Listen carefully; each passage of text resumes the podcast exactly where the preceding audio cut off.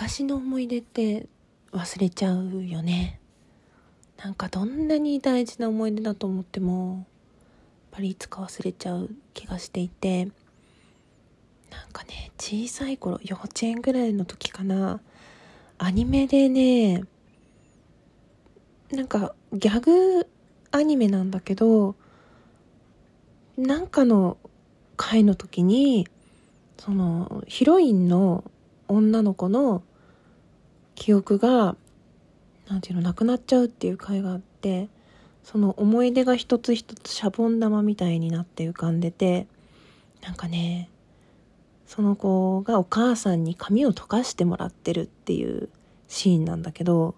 なんかそれをねその子が忘れたくないって泣きながらなんか叫んでるシーンだけがすごい記憶に残っていて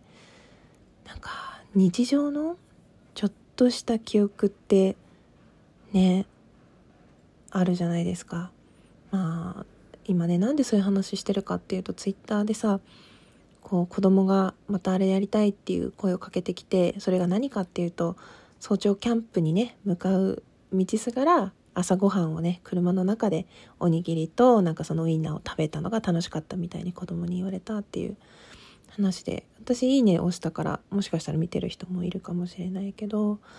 なんかそういう記憶って愛おしいなっていうかうん自分の記憶はすごく曖昧。だけど、まあ、いくつか覚えていてそうだな具合悪くてお父さんがおんぶして階段を降りていってるのねなんか多分23歳の頃の記憶だと思うんだけどでなんかおんぶされてて苦しくなっちゃってそこで お父さんの肩越しに今朝掛けにっていうかなんかねゲロって入っちゃってわーとか言いながら病院連れてってもらった思い出とかなんかねどこかにたくさん連れて行ってくれたのお父さんって。だけどなんかね田舎育ちだからすごく目が良くって山で育ってるからさなんか急に、あ、ブドウが鳴ってるとか言って道の端に車止めて、一人で山ん中入ってっちゃって。でね、私も、そんなちっちゃいしさ、お母さんもそんな都会の人だしさ、誰もついていけなくって、ただただ車でね、30分ぐらい待ってて。そしたらなんかね、山ぶどうを積んで戻ってくるとか、そんなに入んなきゃいけないところのが見えるの？みたいな。なんかお父さんってすごい目が細いタイプなんだけど、どうして見えるの？なんていうのが何回もあったこととか、なんかなんていうの？の目的地で何をしたっていうよりはその家庭の記憶。なんかポカリセット飲んでたなとかこんなタバコ吸ってた時代あったなとか。あとはもうアルバムを見ながらやっぱ振り返って喋るとかそういうことで記憶が定着していく気がするんだよね。うん。なんかか本当そういうなんてことない記憶がふとしたことで思い出されたりするとなんか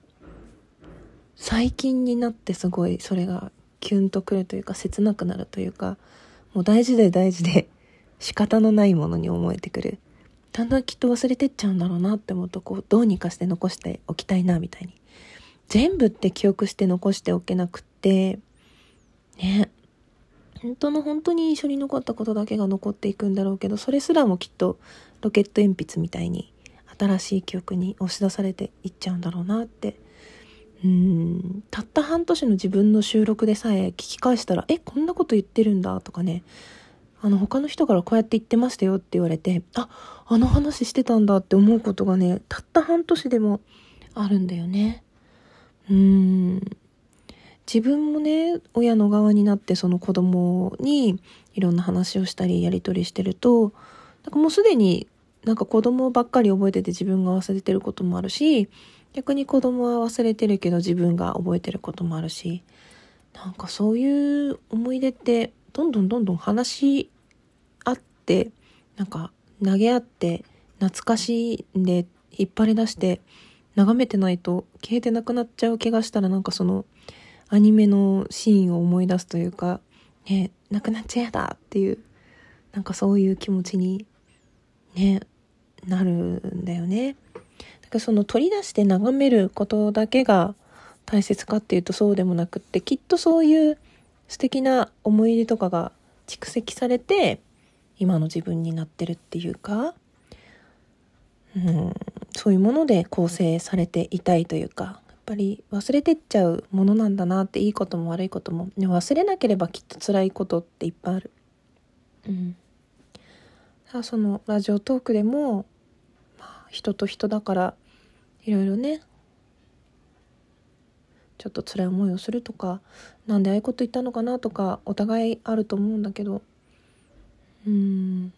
それ以上にきっと素敵な出会いがあってね思い出があっていろんな出来事がきっとそれぞれにあると思うのでいい思い出だけが残るといいなあなんていうふうにうん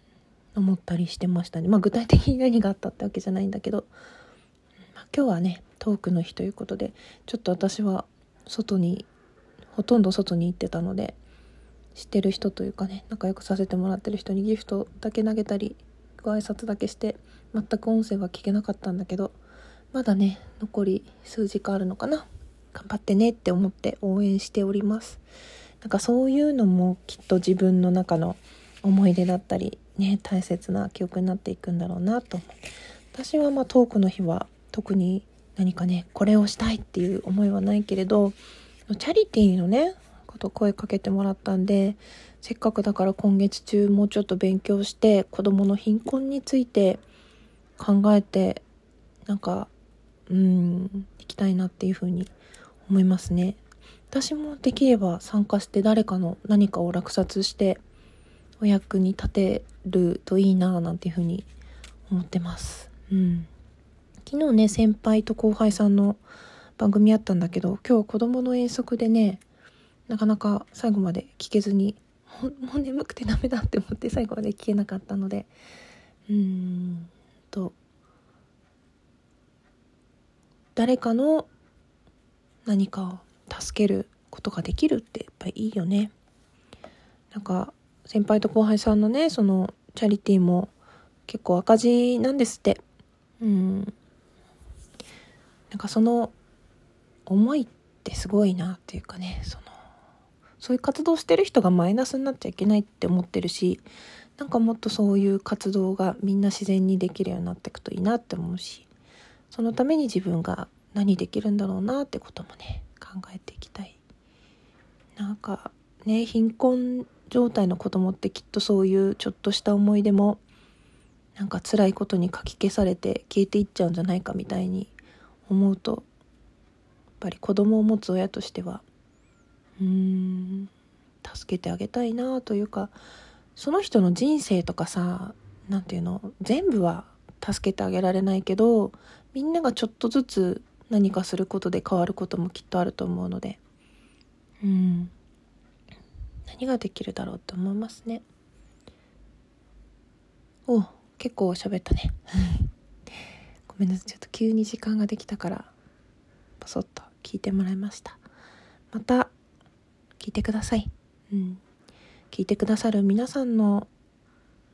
心が穏やかであるように元気になりますようにそして、ね、幸せなことがいっぱい起こりますようにって思ってます。うん。大好きっていいよね。挨拶みたいにね好きだよとか大好きだよとか使うけど本当にいいなって挨拶みたいでいいなって思います。言われて嬉しい言葉だよね。大好きとかありがとうとか。うん。どんどんどんどんそういうお金以外にもね気持ちが温かくなる言葉を出していきたいしうん何かできる自分でありたいなと思いました。ではでは。